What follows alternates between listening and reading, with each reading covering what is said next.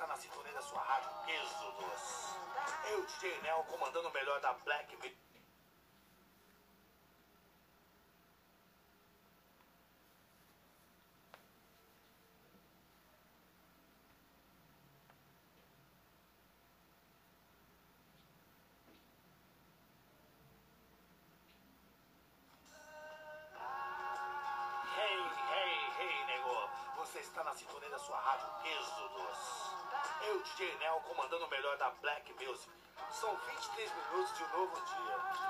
Salve, está salve, galera. para. Boa noite. Pra quem tá chegando aí, muito boa noite. Sejam bem-vindos, bem-vindas. Um abraço para a Viviana do Sadi. É, o Papau do Parque manda um salve aí pros manos da 50, né? E a Adriana do Tamonho manda um salve aí pra do Sujeito Suspeito do. Pra quem tá chegando pela primeira vez, esse aqui é o Pluralidade em Pauta. Esse som aqui é escolhido pelo meu convidado de hoje. Acima de nós, só Deus humilde, né não, né não saúde. Som pesado. bom. Uma das músicas que eu mais gosto. Terça-feira é ruim de rolê, vou fazer o quê? Nunca mudou, nem nunca mudará. O cheiro de fogueira vai perfumando o ar. Mesmo céu, mesmo CEP, no lado sul do mapa. Sempre ouvindo rap. Na É isso aí. eles me chamam Brown. Maldito vagabundo, mente criminal. Toma uma taça de champanhe também curte. Desbaratinado, tuba Essa música foi escolhida pelo Fabrício, vai ser meu convidado de hoje aqui no Pluralidade em Pauta. Uma música que tem grande representatividade para ele e, por coincidência, tem para mim também. É, sou suspeito para falar, porque sou fã demais do Racionais. E quando ele escolheu essa música, achei super bacana e já fez as nossas conexões estarem ainda mais fortes. Bom, se vocês estiverem me ouvindo legal aí, manda um joinha, só para eu saber que tá ok, que o som tá bacana, que vocês estão conseguindo me ouvir, beleza? Espero de coração que estejam todos bem, né? Apesar da situação que nós estamos vivendo no nosso país, em meio à pandemia, hoje o Brasil é um dos, se não o pior país no enfrentamento desta pandemia. Mas nós precisamos caminhar, precisamos seguir, precisamos de alguma forma tentar tirar forças de algum lugar para seguir caminhando. É... Mas é dureza, né? A gente está batendo aí 4 mil mortes por dia. E isso é difícil demais, difícil demais. Então, na medida do possível, a gente vai se cuidando, cuidando dos nossos e fazendo o que é possível, né? Ficando em casa, evitando aglomerações, mantendo o distanciamento. É necessário, nesse momento é necessário. Para quem não pôde ver, eu já compartilhei aqui hoje uma, um vídeo, né? Falando um pouquinho sobre o projeto do G10 das favelas, que está passando por uma situação bastante difícil nesse momento. Né? E eles têm um papel fundamental lá em Paraisópolis, ajudando as famílias a colocarem a comida na mesa. Né? Então quem não viu, depois dá uma olhadinha lá, tá aqui no IGTV, um vídeo que pela primeira vez eu pedi para as pessoas compartilharem vou reforçar aqui o pedido, porque realmente é necessário, uma situação muito dura a que eles estão enfrentando e as famílias precisam de ajuda. Né? Então quem pode ajudar, quem tem condição de ajudar, entra lá, dá uma força. Tem uma mensagem do presidente do G10, que é o Gilson, explicando um pouquinho como é que está a situação, mostrando como está a situação lá que eles estão enfrentando todos os dias. Então quem puder fortalecer, eu agradeço demais, demais, demais, certo? Eu vou enviar o convite aqui pro Fabrício, para ver se a gente consegue já se conectar. Pera aí.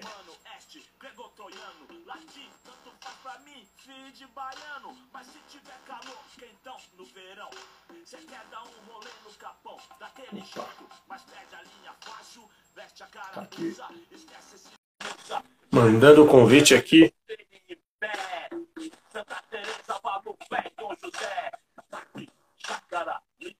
José, Chácara, Liga, Vai, escutando esse som.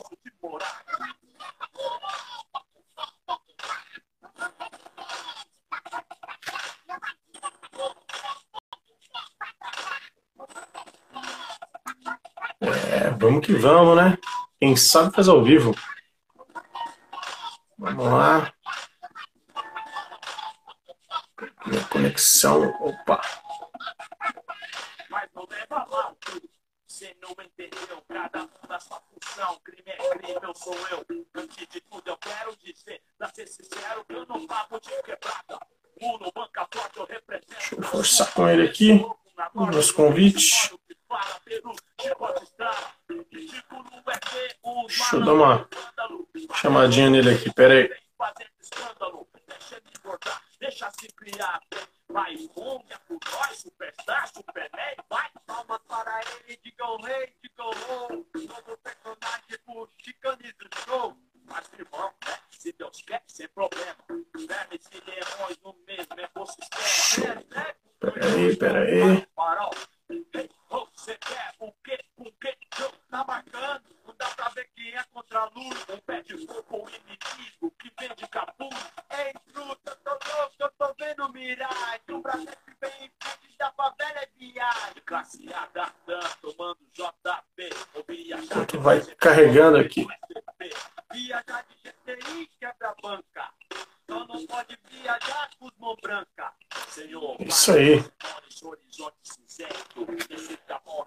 vai curtindo a música escolhida pelo Fabrício. Daqui a pouco ele está entrando aqui, vai conectar com a gente. Então eu reforço mais uma vez aí. Quem não viu ainda lá o vídeo, por favor, entra lá, dá uma olhada. Né? E se puder, ajudem. Vamos fortalecer né? o G10 da favela, assim como vários outros projetos sociais, estão passando por um momento bastante difícil. Né? E eu sei que está difícil para todo mundo, né? Está difícil para todas as pessoas nesse momento. Mas quem pode, quem tem um pouquinho mais, quem está um pouquinho menos apertado, se tiver a possibilidade de contribuir e fortalecer a vida de outras pessoas, será de ótimo, de ótima ajuda. Né? Então, dentro do possível, vamos tentar fazer, certo? É isso.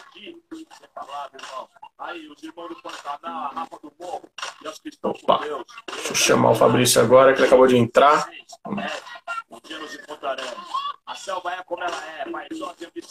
Agora vai.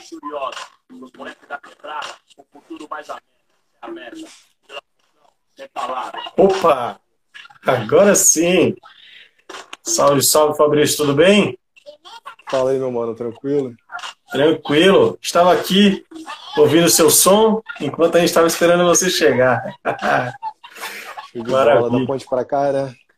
Exatamente. Cara, primeiro te agradecer aí por ter aceito o convite. Obrigado mesmo é, por topar estar tá aqui nessa conversa com a gente, nesse, nesta quinta-feira, né?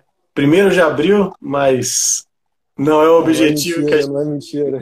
Mas não é mentira, não é mentira. Nem é objetivo contar umas mentiras aqui.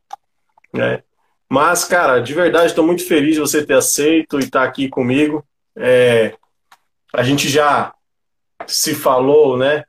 Por outras vias aí digitais, outra, outras conexões.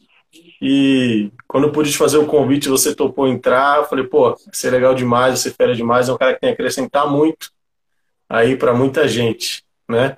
Já tinha é... feito antes um convite, na verdade, né? Porque, tinha. cara, aquele, aquele meu, aquela minha inbox lá do LinkedIn, ela é uma maluquice, cara. Tanta gente que entra, manda, e eu não, eu não tenho, eu não consigo, cara. Eu não consigo lidar, assim. Loucura. Então, às vezes eu demoro para responder. É, Loucura, loucura. Isso que dá, cara. Agora você é top voice, cara. Você tá, você virou, é. você tá celebridade lá, cara. Aí, ó. Outro patamar. Eu... Olha aí. Oh. Apareceu, tá aparecendo. Que massa, cara. Que maneiro, massa. né? Maneiro. Legal demais. Cara, pra gente começar, eu queria que você pudesse falar um pouquinho mais sobre quem é você. Além de ser top voice do LinkedIn, você é professor, palestrante, enfim, cara, você faz uma série de coisas aí. Eu queria que você pudesse falar um pouquinho mais para a galera que está nos acompanhando aqui. Quem é o Fabrício? Pô, cara. É, eu não costumo me, me reduzir a definições, não, né, cara? Eu sou um moleque suburbano. Suburbano que não, de certa forma, não. Não quis ficar só com o que era delimitado para ele, né? Eu acho que a ideia é essa. Assim, eu, vejo muita gente assim que, porra, nasce em condições que não são tão favoráveis, né? E acaba que é convencido que a vida é aquilo dali, ponto, né? Então eu sempre fui um moleque muito muito ambicioso, né, cara? Não digo nem ambicioso mesmo. Sempre quis um pouco mais, sempre quis que minha palavra fosse um pouco mais disseminada. Então eu vejo, assim, a minha atuação, por exemplo, no LinkedIn, eu acho bacana porque é uma maneira de eu compartilhar um pouco das coisas que eu penso, entendeu?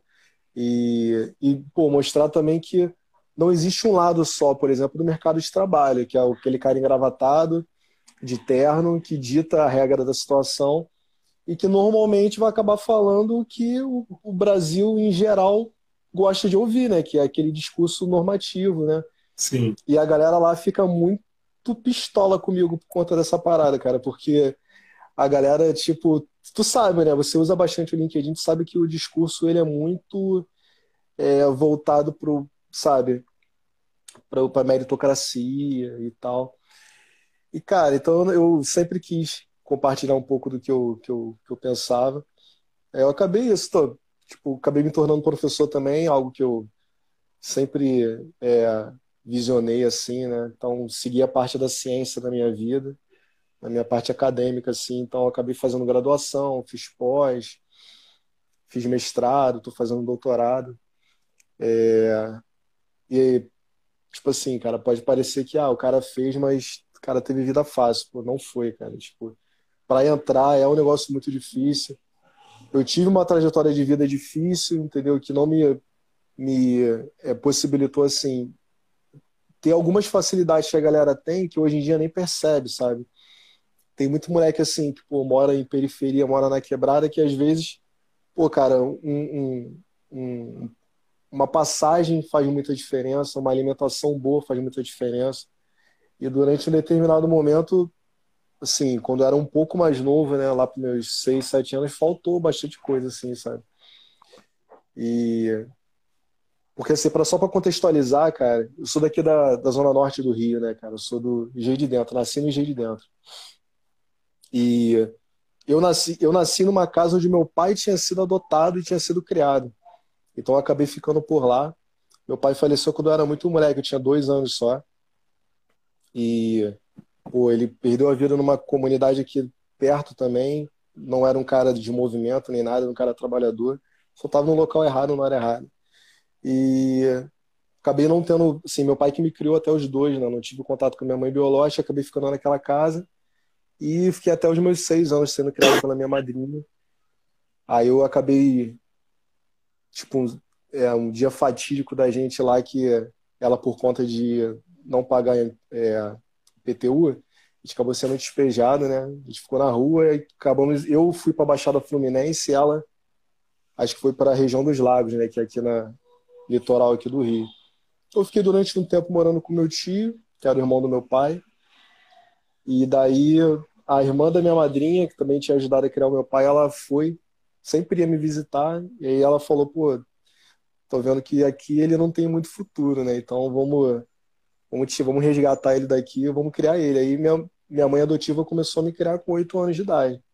Aí a minha vida mudou totalmente, cara. É engraçado que eu tive essa primeira fase da minha vida, né, que até os 6, 7 anos, e eu fui criado ali com a rapaziada na época, né, a galera que era meu vizinhos e tal. Quando eu voltei, e quando eu comecei a, a, a morar com a minha mãe adotiva, eu tive um, meio que um upgrade de vida, né? Porque minha mãe já era uma classe média, né? Classe média, né? Porque ela era esposa de militar. Então ela conseguiu dar uma condição melhor de vida. E eu acabei me tornando um moleque que virou playboy da rapaziada que foi criada junto, né? Então, isso é muito engraçado, né? Porque tu, tu sobe um pouquinho só de, de, de, condição, tu já se torna playboy, porque a galera não tem nada, então um pouquinho a mais já é muita coisa. E, cara, a partir dali, eu, pô, minha vida tomou um novo rumo, cara. Aí ela, eu pude ter um mínimo ali que é suficiente e necessário para você conseguir alguma coisa, né? Uma cama lavada, uma cama boa, roupa para roupa lavada, comida necessária, assim. Então, aquilo dali para mim era o mínimo. Então, minha mãe, ela foi a pessoa essencial, assim, na minha vida. E o principal valor que ela me passou, assim, foi o valor do conhecimento. Até, até no meu TEDx eu falo isso, que ela brincava que ela não tinha herança, mas a herança que ela me daria era a possibilidade de eu poder estudar, né? E eu agarrei isso. E dali eu comecei, por exemplo, poxa, cara, onde é que eu posso chegar a nível de qualificação profissional, a nível de curso? Aí eu pensei, pô, eu posso chegar até onde eu quero, entendeu? Até onde eu, minha cabeça ela pode é, vislumbrar a possibilidade. Eu falei, pô, um dia eu vou ser doutor, cara, não adianta. Pode ser, é, pô, não importa o que aconteça. Eu tinha até na minha cabeça quando eu era mais novo, é lógico que quando a gente entra na faculdade, a gente não sabe muito bem o que é isso, né? O que é pós, o que é mestrado, o que é MBA. Mas quando eu comecei a perceber como é que, como é que lidava essa trajetória acadêmica, eu falei, poxa, onde é que é o. Não é nem o fim, né? Porque não tem fim, né? Mas onde é que é o topo dessa trajetória acadêmica? Ah, poxa, é o, é o doutorado e posteriormente você faz um pós-doc. Eu quero isso. Só que, por exemplo, a trajetória, a galera acha que é retilínea, né, cara? A parada é cheia de altos e baixos.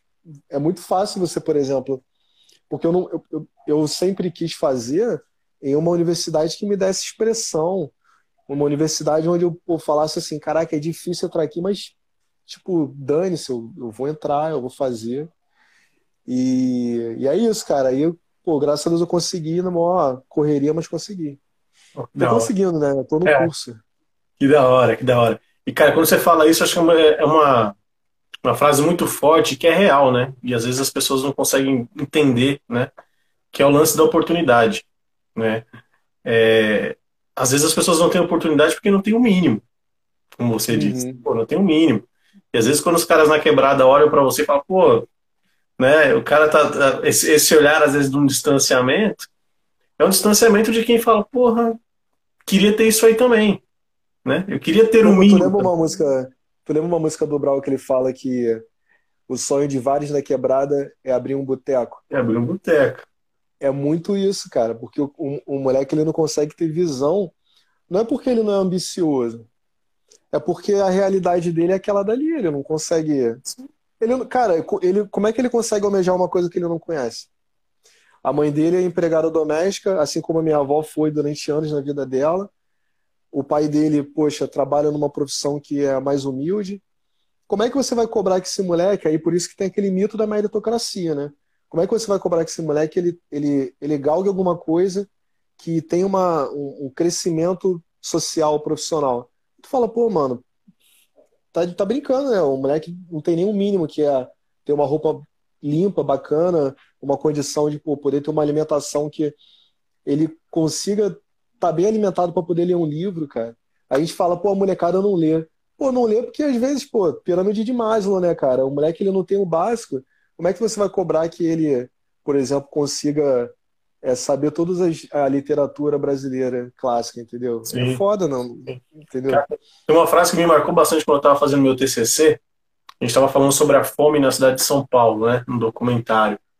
E aí, uma das pessoas que a gente estava entrevistando é o Cacá, do Anjo da Noite, que ele faz um trabalho né, com pessoas em situação de rua de madrugada. Né? E aí, quando a gente estava entrevistando ele, cara, uma vez ele olhou para a gente e falou assim: Pô, as pessoas têm mania de dizer que a gente não pode é, dar o peixe, que a gente precisa ensinar a pescar. Né? E ele olhou e falou: Como é que você ensina a pescar uma pessoa que não consegue segurar a vara? Né? Ele está com fome. Porque, cara, você não tem base, né? Você não tem. É muito difícil você querer cobrar que a pessoa é, esteja a, partindo do mesmo lugar que você, sendo que ela não está partindo do mesmo lugar que você, né? Mas, né? Então a galera às vezes olha nessa meritocracia e fala, pô, não, mas eu consegui vir daqui, consegui. Tudo bem, cara, mas de onde você veio tem gente para baixo, né? Então quando é, você não eu, tem esse olhar é muito difícil. Aquelas, eu acompanhei aquelas declarações lá da, da mulher do Dória, né, cara?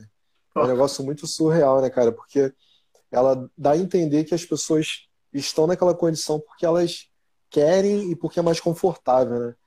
Cara, ninguém tá na rua é, passando fome porque quer, né? A galera tá na rua porque é por alguma necessidade, alguma questão familiar que fez ele entrar lá. E, e, é, e é, meio que a, cabeça da elite brasileira, o, o Gessé Souza fala muito isso, ela é mais ou menos isso, né, cara? Ela acha que. O que, que é a elite brasileira? Eu odeio esse termo elite brasileira porque elite, para mim, é. Péssimo. Já, já, quer colocar ali, né? É péssimo. É, é Nelson Sargento, essa, é, essa galera da cultura que é a elite brasileira, não é? A elite brasileira no Brasil é a galera que tem grana. Basta você ter grana para você se tornar elite, né? Imagina, o cara que é chamado de elite é o cara que tem esse pensamento aí que ela falou. Porra, que isso, cara. Então, assim, o, o que, que é elite brasileira? É aquele, é aquele cão de, cão de chácara ou leão de chácara da galera que, assim, de fato tem realmente grana. Porque o Gessé Souza fala isso, porque tem uns caras que são bilionários, e aí no Brasil criou-se uma, uma, uma, uma camada intermediária que é feita especificamente para poder se desfazer da camada inferior. E poder ser como se fosse uma parede, um bloqueio, sabe? Então eles vão falar, pô, você não está aqui onde eu tô porque você não quer. Mas às vezes você não consegue nem raciocinar, ou eles sabem, né? O, a questão da, do privilégio que eles possuem para poder ter conseguido chegar onde eles estão, né? Eles sabem o quanto que eles exploraram o trabalhador que eles, que eles contrataram. Eles sabem que eles tiveram herança para poder perpetuar, entendeu? Pô, mano, falar de herança para a galera que veio de baixo é brincadeira, né, brother? Eu não tenho herança, minha herança é meu trabalho, entendeu? Herança do quê? Herança do quê, brother? A herança que a gente tem, tu tá ligado qual é a herança que a gente tem, né, cara? A herança social que a gente tem é essa, a herança do racismo que a gente tem. A herança que a gente tem automaticamente é essa. O Ferrez, que é de Sampa também, ele fala essa parada, cara. Ele fala que herança de fato, para a população pobre, a galera tá descendo ali na ladeira do privilégio e quer brandar que, que que só basta você correr atrás, basta você.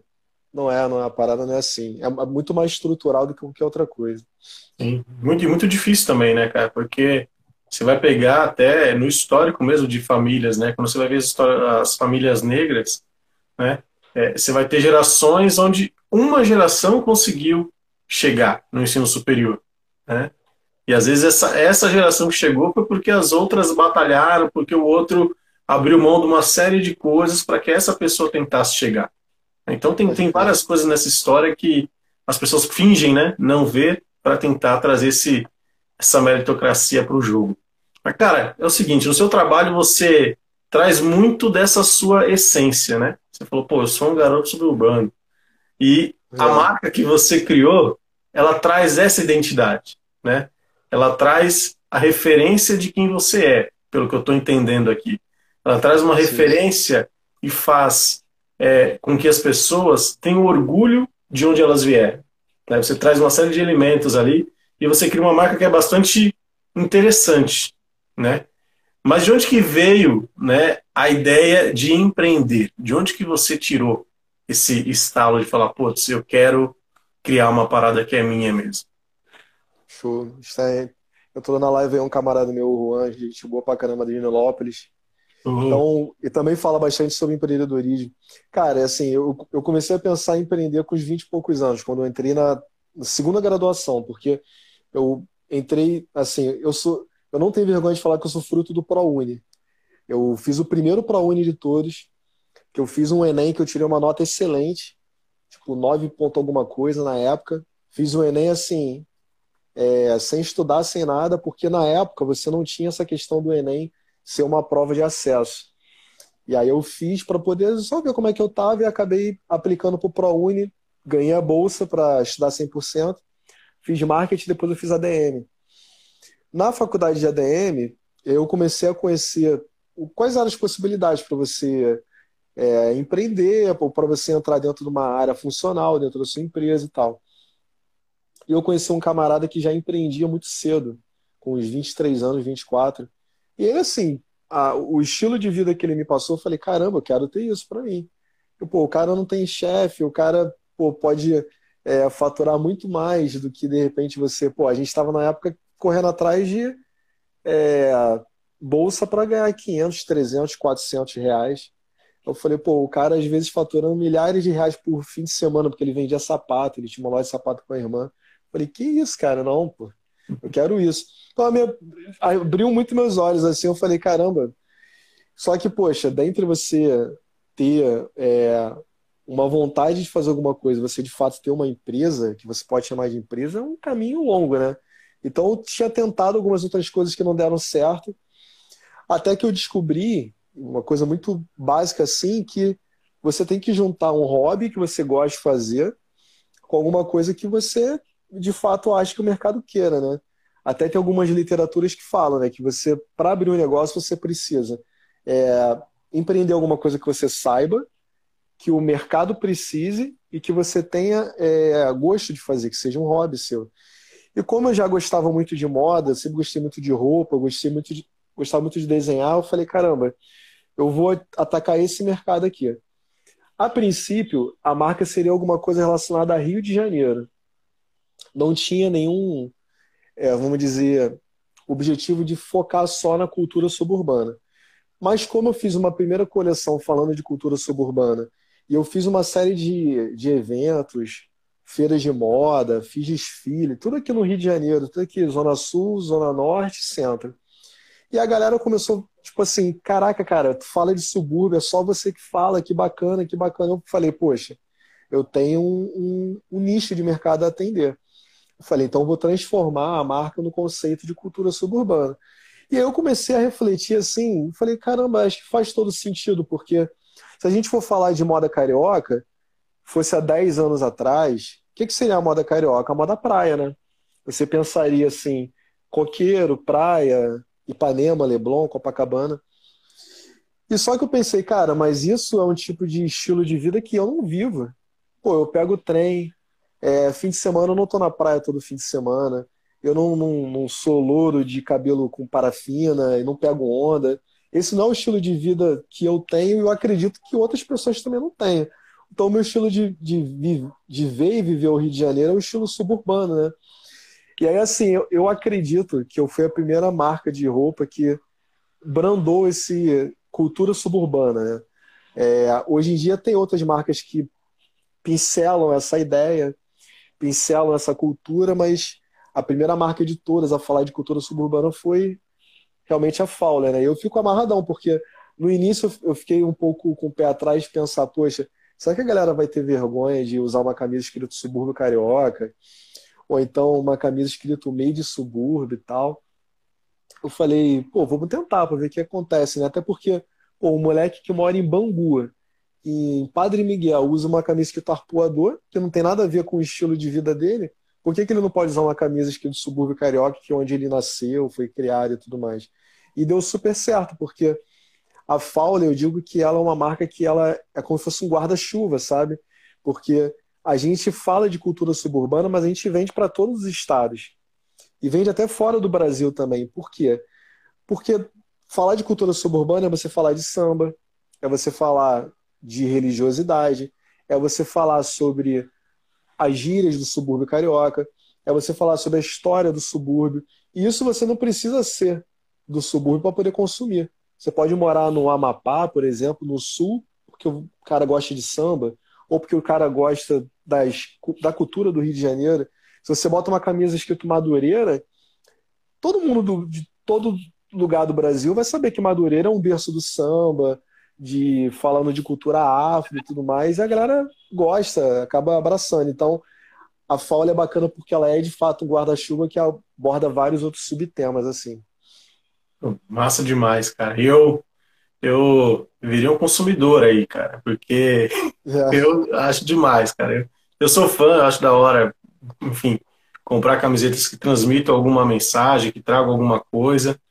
E, pô, quando eu comecei a te acompanhar e que eu descobri, eu falei, pô, que da hora, isso aqui é legal demais, vamos que vamos. E eu acho muito legal porque, é, para mim, cara, o se vestir expressa alguma coisa, né? Tá expressando é. alguma coisa que você quer trazer. É. E, pô, se eu tenho a oportunidade de me expressar com algo que representa para mim uma parada muito importante, eu acho melhor do que usar uma camisa que não representa nada, né? Sim, Ou se eu posso sim. fortalecer, né, um trabalho que, pô, tá gerando emprego, tá fazendo um trampo na quebrada e tá fortalecendo uma galera, eu prefiro ao invés de comprar algo de alguém que já está aí estruturado numa indústria gigantesca e fazer até, né, muitas vezes, né, um trabalho análogo à escravidão, né? É, então é, é tipo, bem... tipo, assim, a, a, a, até desculpa te cortar, cara, a Fowler, ela tem nove anos e começou em 2012. De lá para cá, a partir de 2016, 17, cara, a gente veio, eu vejo, pelo menos porque eu acompanho o mercado de moda, assim, a gente viu surgir uma série de marcas que falam sobre a cultura local. Eu, eu não sou pretensioso de achar que eu fui o pioneiro nisso, mas se você for ver pela questão cronológica e porque a gente foi tomando expressão, eu fui divulgando a Fowler também através do meu trabalho, porque eu tenho o meu trabalho como professor e empreendedor, que a galera me segue por isso, e muitas vezes até eu divulguei a Fowler e vice-versa, né? Não muito vice-versa, porque eu não apareço tanto na marca para poder ser divulgado, mas é, e eu, de um tempo para cá, cara, a gente consegue ver um monte de marca, por exemplo, em Salvador tem umas seis marcas que falam sobre a cultura soteropolitana. A galera de Vitória tem umas três, quatro marcas que falam da cultura ali em Sampa. O próprio Ferrez ele tem um da Sul, que é uma marca pô, que fala muito da cultura ali do Capão. E, cara, tudo quanto é lugar hoje a gente vê marcas que preferem é, divulgar tipo, o que de fato é a cultura local. E quando você falou o lance de é, aquela questão de consumo através do propósito, é porque a gente, por exemplo, eu tive a oportunidade já de produzir a um custo muito mais barato se eu fosse pegar no sul do Brasil, por exemplo, uma peça pronta. Ou pior, se eu fosse comprar da China. Ou pior, se eu fosse comprar do Peru, que o Peru também tem costume de trazer malha de qualidade a preços baratos. Mas eu, eu prefiro, por exemplo, fazer toda a produção, por exemplo, em uma malharia que me, me vende no Rio Comprido e pegar uma costureira através da minha confecção que vai costurar é, no Complexo do Alemão e o cortador que mora na zona oeste do Rio de Janeiro, que é o cara que pô, bota a bolsinha dele debaixo do braço, pega o trem. E eu estou trazendo ali, estou fomentando o empreendedorismo, estou fomentando ali economia para dentro do subúrbio. Então, toda a nossa produção ela é feita dentro do subúrbio do Rio de Janeiro. E tipo, ah, mano, tu não faz produção na Zona Sul? É, não, eu não faço. Então, tipo, toda a produção a gente faz dentro do subúrbio, dentro da Zona Norte, dentro da Baixada, da Zona Oeste. Então, a gente tem essa preocupação de trabalhar, assim, fomentar a economia local, sabe? Então, é uma parada de realmente de propósito, assim. Quem compra com a gente não vai estar tá alimentando uma indústria que ela é predatória. Exatamente. É, não vai alimentar. Eu poderia, por exemplo, uma camisa minha, ela custa 84 reais. Se você for comparar, por exemplo, com a média do tipo de roupa assim, do mesmo estilo, ela está 10% abaixo do mercado. Até porque eu vejo marcas que se dizem populares, mas vendem uma camisa por 100 reais. Eu acho que 100 reais no Brasil para você vender por uma camisa de malha, eu acho um escracho. Mas beleza. Então a gente acaba vendendo um, um preço um pouco abaixo do que o mercado cobra, com uma qualidade excelente de primeira linha e um pouco acima do que a gente chama de roupa de carregação. Acho que essa palavra nem existe no, português, mas na moda ele chama de roupa de carregação. Sim. Que é aquele tipo de roupa que você usa a pior malha, a pior costura, o pior acabamento e tudo mais. E que vai vender para você a 20 reais. Só que a galera tem que botar na cabeça que você vender 20 reais uma camisa, você está comprando ela pelo menos a 5. E se você compra aquela camisa a 5, você está pagando um real por costura para aquela costureira ali. E isso é alguma coisa análoga à escravidão, sim. Porque uma pessoa que, por exemplo, vende seu, sua mão de obra por um real por peça, é, desculpa meu francês, mas é putaria isso, né? Então você não, você tem que ter um, um consumo consciente. E a gente tenta fazer um empreendedorismo consciente. Sim. Oh, e é bizarro, né, cara? Você, você vê quanto que as pessoas são exploradas, né? Eu fiz um trabalho é, um tempo atrás com, com um pessoal, né, de um grupo meu da igreja, e a gente foi ajudar uma família, era uma família de, de bolivianos, né? Cara, e eles trabalhavam com costura. Assim, eu passei a ter uma, uma raiva, cara, de quem, de quem cultua isso, porque você vê na casa a situação que as pessoas viviam e a forma como elas viviam, né, cara, foi um negócio muito louco. Tanto que na hora que a gente chegou, a galera correu, né, porque eles acharam que podia ser alguma fiscalização, alguma coisa do é, tipo. Isso no centro de São né? Paulo. Isso no centro de São Paulo.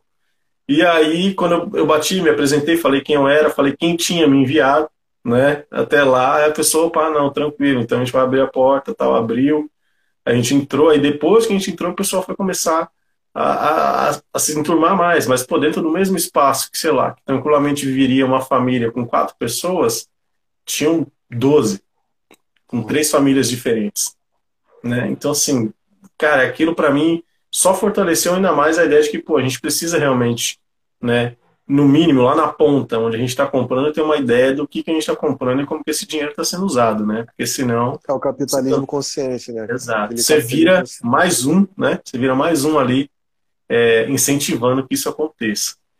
E, pô, deixa eu até aproveitar e fazer uma outra pergunta aqui. Você fala muito do estudo, das oportunidades que você teve, né? Do quanto que você está aí se dedicando hoje também ao doutorado. É, e você tem uma pesquisa também muito voltada para o científico, né? E, cara, eu queria te perguntar como é que é para você dedicar parte da sua vida né, ao estudo, à ciência, né, neste momento em que o país é, simplesmente parou de investir né, em pesquisadores, parou de, de, de, de colocar né, o mínimo que deveria ali para que a gente continuasse evoluindo. Como é que é isso para você, cara? Ah, cara, assim, tem muita gente que não sabe, mas o Brasil, ele investe, por exemplo, 1,26% do PIB em ciência, né? Ciência e tecnologia. Aí você pode pensar, pô, 1,26 de todo de tudo que é consumido, de tudo que é produzido, para um país não é muita coisa se for pensar numa área, né? Pode ser é, é muita coisa na verdade, né? E não é porque países como, por exemplo, Alemanha, Estados Unidos, Coreia do Sul, eles investem cerca de 3%, ou seja, o dobro do PIB que eles produzem em ciência e tecnologia. Então, assim, você não tem como é, cobrar que exista um produto sensacional se você tem um investimento pífio. Né? E eu acho assim, hoje a gente vive uma, um lance, cara, muito louco no Brasil, porque a ciência ela tem se tornado algo muito descreditada, sabe? É, a sociedade brasileira, de uma maneira geral, eu não eu, eu, eu tenho cuidado assim de falar que ah, o brasileiro. Não, o brasileiro, cara, eu sou, você é, a gente não pensa dessa forma. Eu tento não generalizar, mas a gente tem tido uma onda aí é, de extrema direita brasileira que gosta muito mais de pensar que existe uma terra plana do que focar numa metodologia científica, entendeu?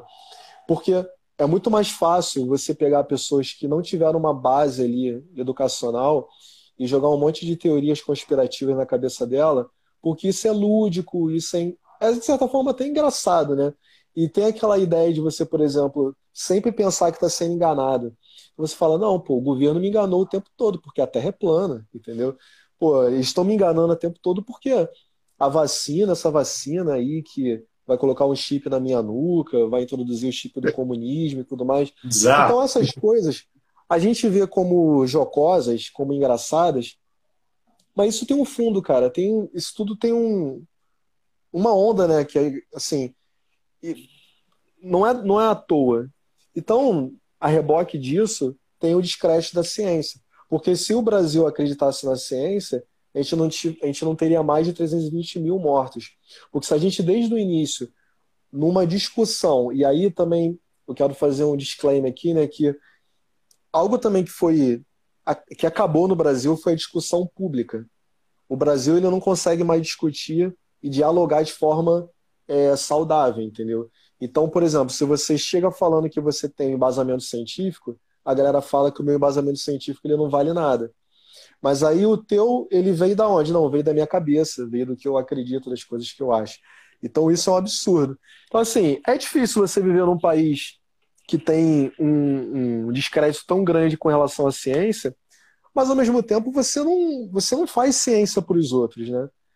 Você não faz ciência para o teu vizinho que não acredita, você não faz ciência para o teu amigo que não sabe da importância que aquilo tem.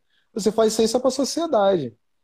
Então, eu sou um servidor público e eu não faço nem ciência para mim, tá? Eu faço ciência porque alguém tem que descobrir, tem que problematizar a vida. Né? A minha área especificamente é gestão. A, o, a epistemologia da gestão ela não pode ficar parada. Né? O avanço epistemológico. Ele tem que ter avanço, ele tem que. E quem que vai fazer isso? É o cientista. Então, eu me coloco na posição assim, beleza, se alguém tem que fazer, que seja eu, sabe? Sim. Então, eu tenho, eu tenho pesquisado algumas coisas assim, porque eu pesquiso muito sobre startup, mas eu tenho tentado falar sobre afroempreendedorismo também e tentado trazer um pouco mais de embasamento teórico para aquilo que a gente tem ali de, de meta como comunidade preta também, né? Eu quero que a galera, por exemplo, que queira fazer um diálogo, pegue o meu artigo e fale, pô, vou pegar o artigo do Fabrício aqui para ter embasamento teórico, para conseguir discutir também, para conseguir ter base. Então a ciência ela é para os outros, ela é para a sociedade, ela não é para você. Então é triste você viver num país que não liga para isso, né? O governo não liga para isso, é muito complicado. Mas se eu tivesse que depender da ciência para me alimentar, eu tava ferrado, cara. Sim. difícil, difícil. É, e é importante as pessoas terem noção de que a ciência está em tudo, né? No âmbito social, econômico, né? Em todos os setores, né, cara? Em tudo que você está falando. Até quando você fala de religião, você tem que ter estudo científico, né? Senão, cara, claro. você está falando de achismo, você está falando de besteira, você está falando de nada, né? Porque você não tem base, você não tem nenhum conhecimento mínimo ali do, do que está rolando, né? É, Fabrício, eu tenho um segundo bloco aqui que eu preciso fazer com você, da, da, nossa entrevista, mas antes eu quero te fazer mais uma pergunta, porque da mesma forma que você, muita gente, quando eu, eu recebo aqui para conversar, tem um envolvimento com esporte, né? tem um envolvimento com alguma atividade física, né? Eu já falei aqui algumas vezes, inclusive, que é, o esporte para mim foi uma, uma válvula de escape, né? Então, estar envolvido em tu vários esportes, fiz várias coisas, né? É, nunca, nunca fui me aprofundando de virar um cara fera como você, que você já é faixa preta no jiu-jitsu, né?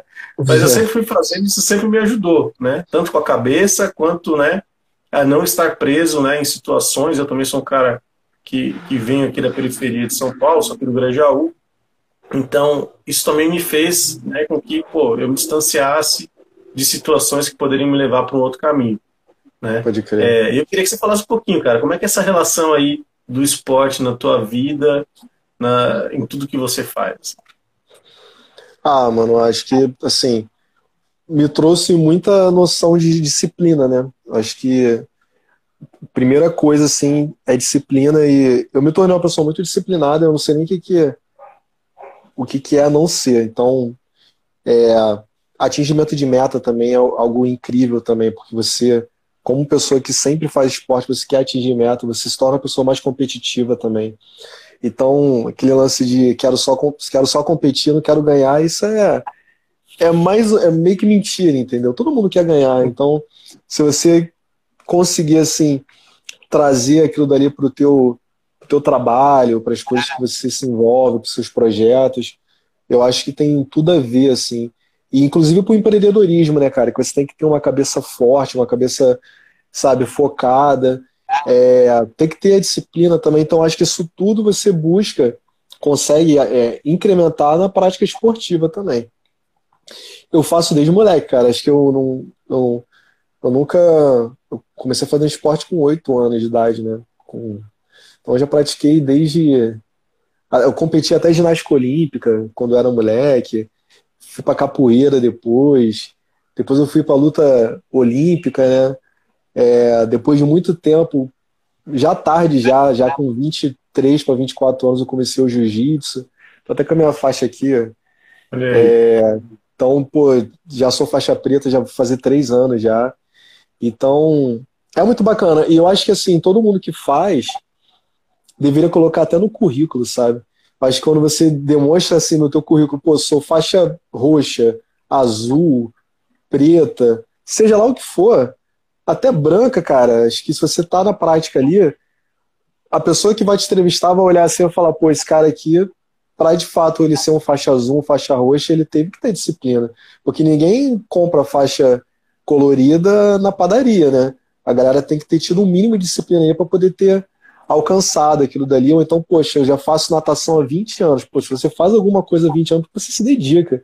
Você tem, tem disciplina, gosta daquilo dali. Então, acho que todo mundo deveria até colocar no currículo, sabia? É, que pratica algum esporte que eu acho que vale super a pena, assim. É, requer muito, né? Uma dedicação enorme ali para você continuar, né? Continuar e também é, subir esses degraus, né, cara? Que é importante também, né? Você, Pô, não tô aqui só para fazer isso, né?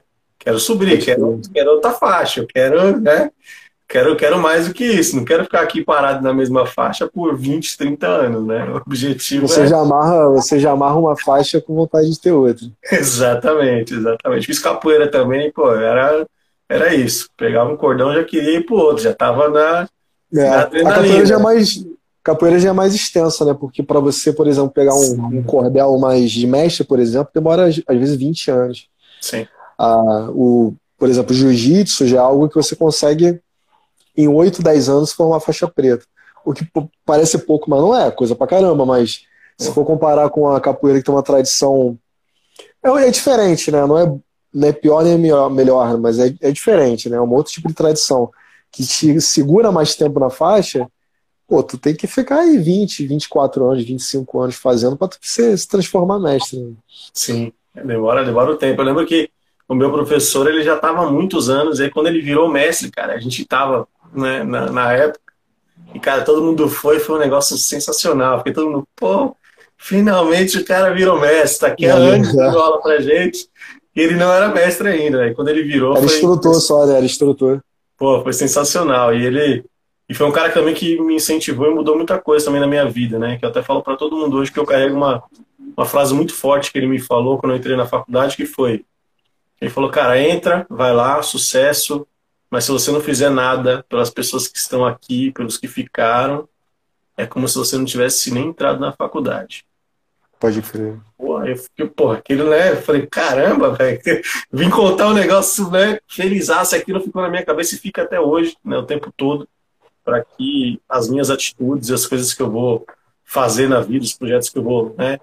Decidir caminhar, eles tenham um objetivo. Né? É, isso... é porque a gente não vive só para si, né, cara? Eu acho que assim, para assim, a gente hoje tá falando com a liberdade que a gente está falando aqui nesse meio, para a gente estar tá falando com a fluência que a gente está falando, com conhecimento, tendo lido livros, tendo se informado, duas pessoas formadas, academicamente formadas, e duas pessoas pretas no Brasil, cara, pensando que há menos de 200 anos atrás a gente, não, a gente tinha cerceado esse direito de poder estudar.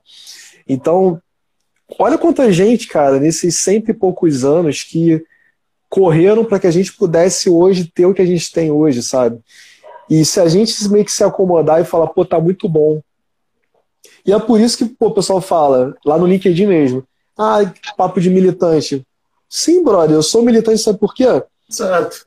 Porque a minha vida, a minha postura ali, ela já é uma militância, tá ligado? É, o, o, tipo, a minha existência ela já é a política. Eu me colocar naquele meio ali de uma maneira é, não altiva, mas de tete a tete, sem baixar a cabeça porque a galera fala, porque aqui a galera quer o quê? É querer calar, né? De tete a tete, sem baixar a cabeça. E às vezes até falando pros caras, é, não se intrometa nesse assunto porque você não sabe não se intrometa porque você não tem conhecimento, não tem embasamento.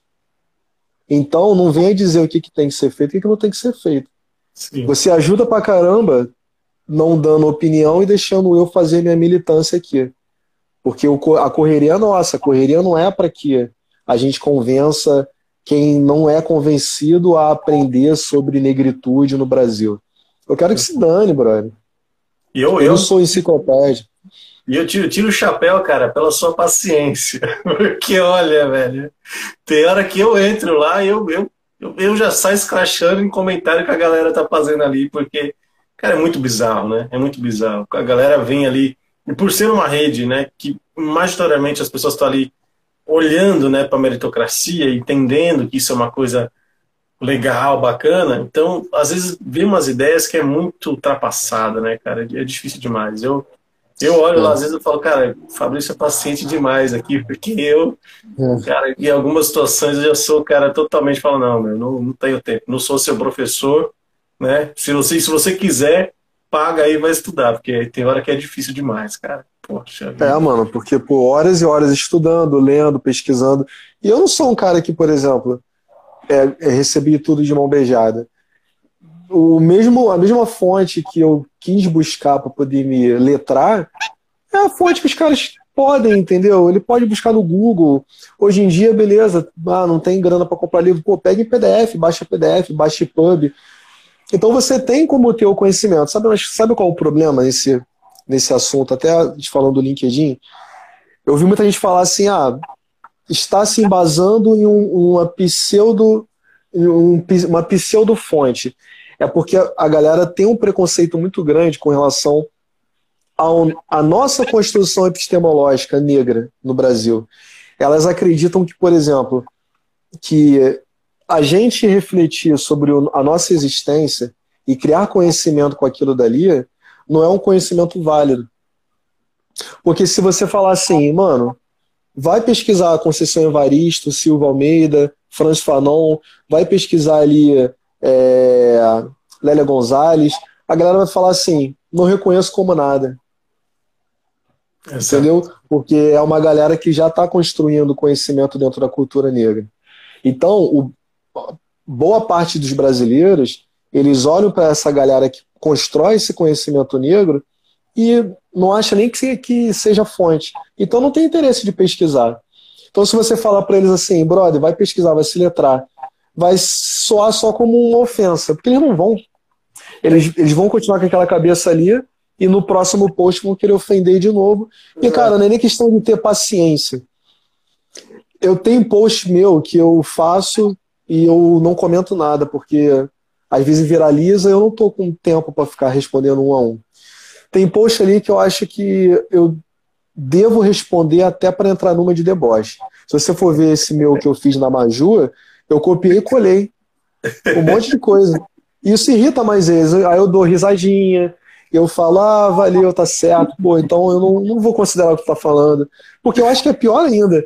Porque Sim. se eu for levar a sério e querer discutir com os caras e querer passar conhecimento, cara, acho que não vai levar a lugar nenhum. Não evolui, não evolui, é difícil. Não. É difícil. Pô. Cara, vamos lá então, para o bloco aqui, que eu faço duas perguntas centrais para todo mundo que eu recebo aqui. E a primeira delas é, cara, qual é a melhor memória que você tem do seu passado? Do passado? Isso. Caralho. Algo marcante que ficou para você. Mano, assim, uma coisa que eu não vivo mais, que ficou marcada assim na minha memória, foi a relação que eu tive com a minha mãe, cara. Que é uma parada que não vai voltar, mas eu, hoje em dia eu tenho a maturidade de poder é, ser saudosista sem ser uma pessoa que que fico remoendo, sabe? Então eu consigo só lembrar com saudade assim eu estava conversando até com a minha prima esses dias, que eu tenho uma prima minha que mora em Santa Catarina, que ela chamava minha mãe de nega, né? Aí ela falava, pô, cara, uma saudade da nega tal. Eu lembro até do cheiro do molho de tomate do domingo da macarronada que ela fazia. É. Eu falei, caraca, Laone, realmente é, é uma coisa que eu lembrava mesmo. Tipo, quando eu lembro desse cheiro, eu lembro dos azulejos, que eram marronzinhos e tal. Isso era coisa de moleque, assim.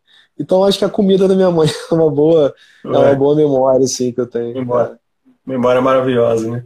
Cara, sentar à mesa sempre dá boas memórias, né? Então quem não Sim. pratica esse hábito, pratique. Sentar na mesa, conversar, é um hábito interessante da gente manter isso, sempre.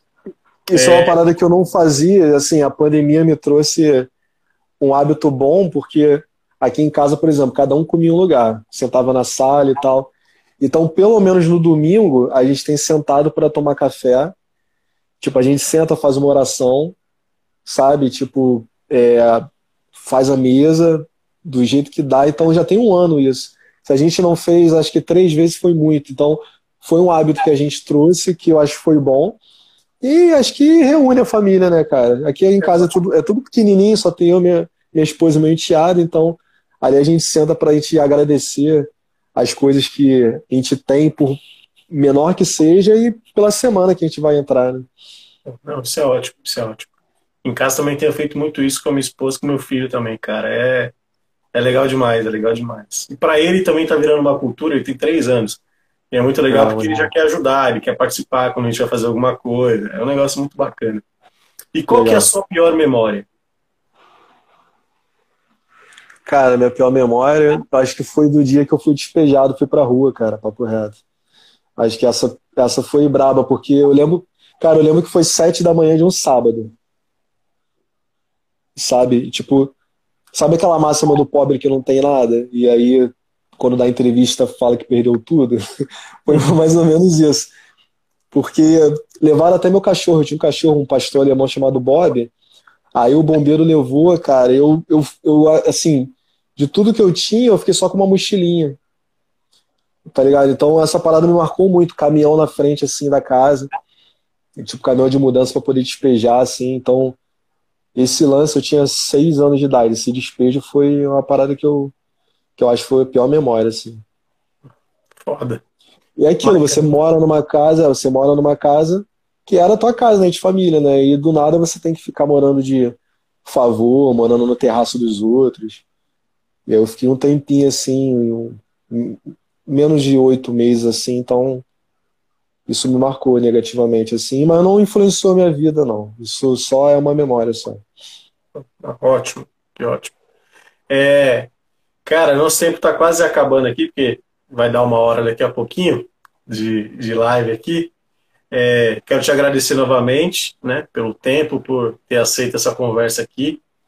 E, cara, queria entender de você, mesmo sabendo que a gente está no meio dessa pandemia, né, apesar de 2021 ter virado uma versão 2020 sequente, é, né, com a pandemia, qual que é o seu grande desejo aí? O que, que você espera desse ano, cara? A principal é sobreviver até o final do ano, né? Acho que o meu grande desejo é sobreviver saudável. É... Cara, eu consegui ter um pouco mais assim de consciência coletiva, né, cara? Eu acho que a gente a gente está vivendo numa situação de país assim que parece que cara, parece que eu tô dentro do livro do George Orwell, sabe? A todo momento. Parece que a gente vive uma ficção o 1984, né, aquele livro dele, ele sempre fala que é guerra é paz, liberdade é escravidão e é, força força é alguma coisa, eu não lembro o último que ele fala força é alguma coisa, porque é como se os valores estivessem todos deturpados, sabe? Então, aí eu, eu espero muito que a gente consiga, como sociedade, sair desse transe coletivo, de ver duas, três, quatro mil mortes por dia e o brasileiro já naturalizou isso.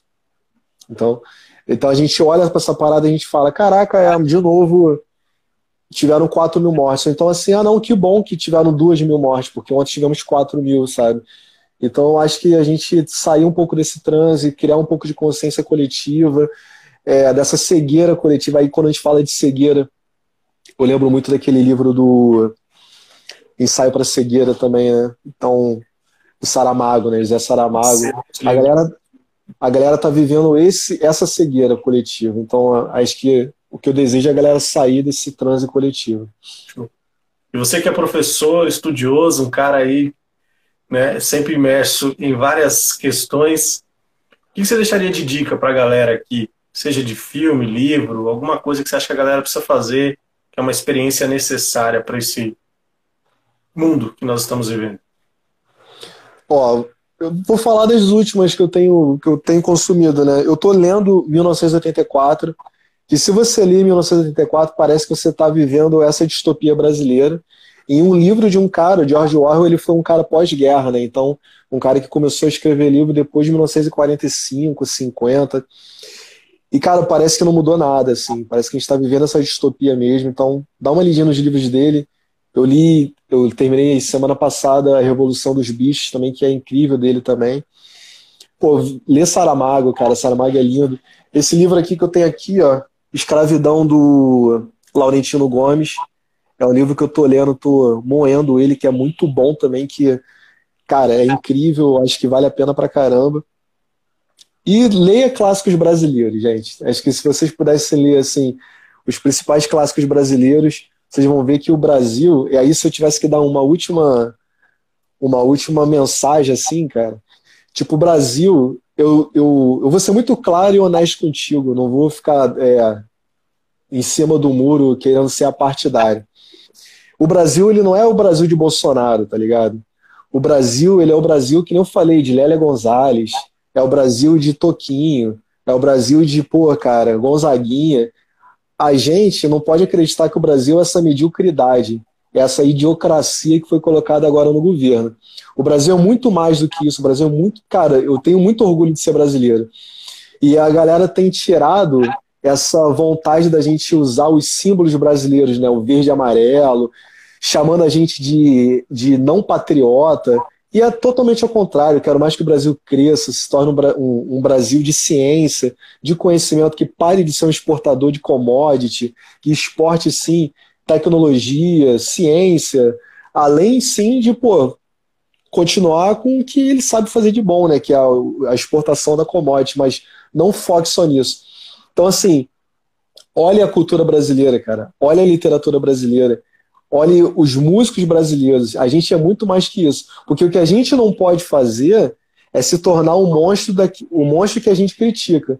Quando a gente abraça, a gente acha, não, pô, realmente o brasileiro, ele é isso. Não, o brasileiro não é isso. O brasileiro não é isso. E se você for olhar a estatística, 70% do, dos brasileiros eles não concordam com essa idiocracia que tem no governo. Então a gente tem que voltar a acreditar que o Brasil é muito mais que isso e a gente abraçar essa ideia para mudar essa imagem que a gente tem do Brasil, que foi destruída de dois anos para cá. Mas a gente pode fazer melhor. Não abandone o Brasil, acho que a gente não pode abandonar o Brasil. É isso. O Brasil é lindo e a gente tem muita coisa aqui, muita coisa boa para viver. E o brasileiro, cara, é um povo sensacional. Né? A gente sempre se reinventou, sempre conseguiu ultrapassar barreiras e questões difíceis, né? E a gente vai seguir, a gente vai seguir. Da ponte para cá, da ponte para lá, a gente vai seguir fortalecendo, né? Deixando aqui esse que foi o som escolhido por você, né? E agradecer novamente todo mundo que acompanhou a gente aqui. Esse foi mais um encontro aqui do Pluralidade em Pauta. Nossa conversa vai ficar salva aqui no GTV. Quem quiser depois acompanhar o papo completo, ou também quiser ver os outros papos que eu já tive por aqui, fica à vontade.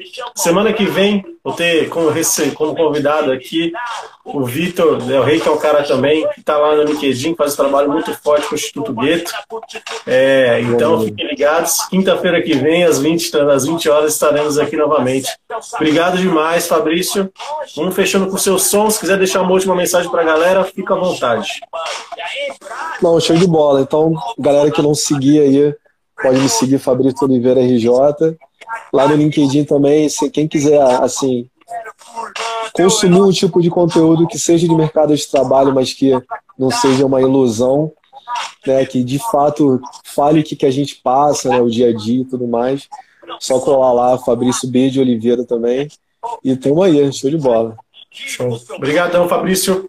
Valeu mesmo. Obrigado a todo mundo que acompanhou a gente. Tamo junto, sucesso e que essa vacina chegue logo, que meu braço está aqui esperando é. a gente poder sair, tomar cerveja na rua e, e finalmente poder comemorar. Valeu, brigadão, cara. Valeu mesmo. Valeu, Deus, um abraço, cara. Forte abraço. São fera,